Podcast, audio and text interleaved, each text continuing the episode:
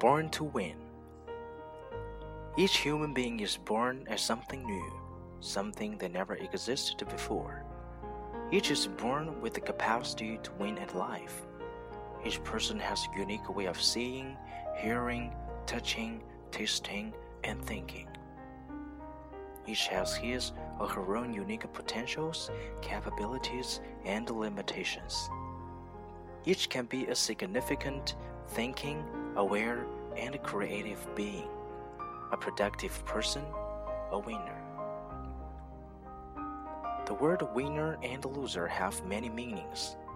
When we refer to a person as a winner, we do not mean one who makes someone else lose.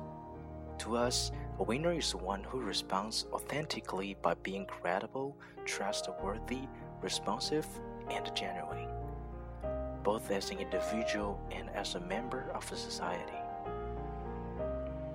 Winners do not dedicate their lives to a concept of what they imagine they should be. Rather, they are themselves and as such do not use their energy putting on a performance, maintaining pretense, and manipulating others. They are aware that there is a difference between being loving and acting loving, between being stupid and acting stupid, between being knowledgeable and acting knowledgeable. Winners do not need to hide behind a mask. Winners are not afraid to do their own thinking and to use their own knowledge. They can separate facts from opinions and don't pretend to have all the answers.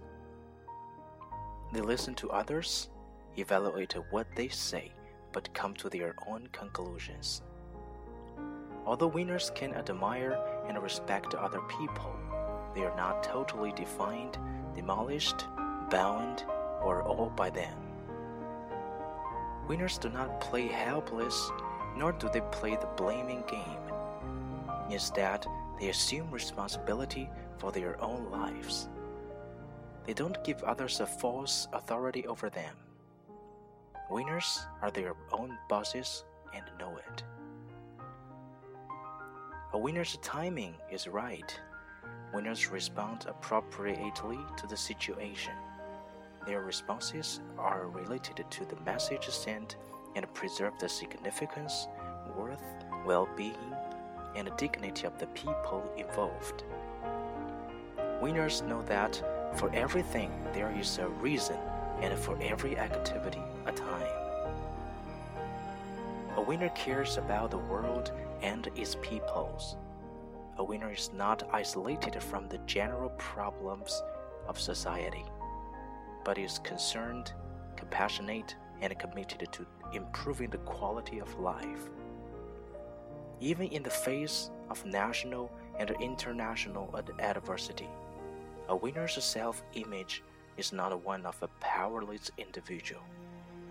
A winner works to make the world a better place.